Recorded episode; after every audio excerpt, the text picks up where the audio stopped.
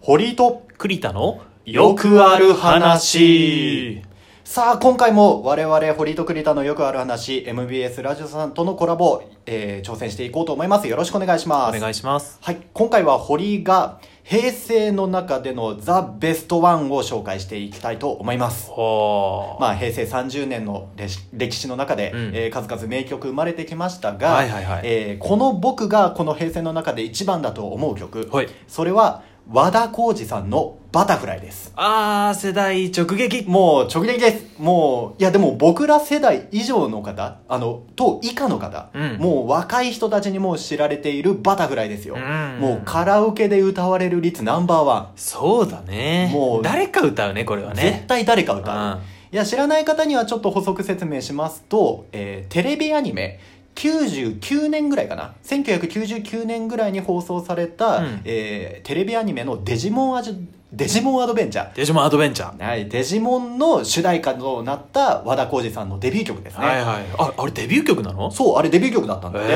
ー、あそうなんだそそうそうれは知らなかったよいやあれでデビューされてもう過去ねあのいっぱいデジモンのシリーズあるけれども、うん何回も主題歌を歌ってくださっててそうだねちょっとまあ残念ながらお亡くなりになってしまったんですけどえそうなんだっけ、あれ存じ上げないあ全然全然全然あ知らなかのった和田浩二さんはちょっとあの結構前にあー、そうのなんだご病気でお亡くなりにはなられたんですが、はいえーただあの人が残してくれた本当名曲ですようーんもう誰もが知って誰もが心熱くなる曲の一曲ですよみんな歌えるしねもうみんな歌える本当に、うんみんなでウォーウォー言えるから、うん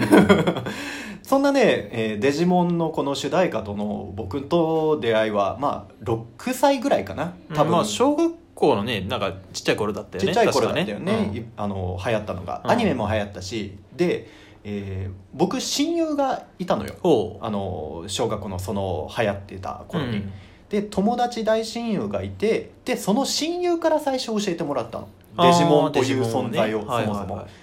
で、えーその友達がまずそもそもカードゲームをやってて、はいはいはいデジモンのカードゲームあデジモンカードゲームそうそう懐かしい遊戯王とかポケモンとかが優勢な時代に、えーデジモンのカードゲームをやってたと、うんで俺はそのまずそもそもカードゲームとかデジモンとかもそもそも知らなかったんだけれども、デジモンのカードゲームをやってる子が少ないからやってみないって誘われた、はいはいはいはいあそうるそあうるそうそうであのやっぱり対戦ゲームだからカードゲームって、そうだね一人で集めてもあんまり面白くないもんね面白くないから一緒にやらないっていう、えー誘いを受けて、うん最初にカードゲームを始めたのがきっかけでデジモンにあデジモンが好きになってほうでそこからアニメも見るようになって、うんでその主題歌との出会いですよ、うんもう幼い心のなんだ奥底にもうインプットされたねあの音楽はいやかっこいいよねかっこいい本当に僕も本当に小学校のそのちっちゃい頃うんうん家族とかとカラオケ行ってもそれを歌ってた記憶があるうんうんうんうん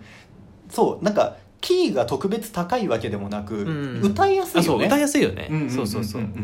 なんかこの年でもう歌ってたら共感してくれやすいし歌いやすいしで、うんもうカラオケ行ったらもうベストなのよ、そうだねうんうん、で、えー平成30年で僕らより年下の子たちとカラオケ行ったとしてもみんなが知ってる、うんうんえー、と平成生まれの子はみんなが知ってる曲と言っても過言ではないんじゃないかなと思うわけですよそうだねはい、いやぜひとも皆さんこの「バタフライ」聴いて一緒に熱くなりましょうよそうもう一度ねあのまああれ劇場版もつい最近ああそうだね結構最近つ結構最近されたみたいだしなんかずっと歌い継がれていってほしいなと、うん平成が終わった後ももう名曲としてずっと残っていってほしいなと思いますので、うん皆さんぜひとも耳を澄まして聴いていただきたいと思いますはい曲紹介いきます和田浩二さんで「バタフライ」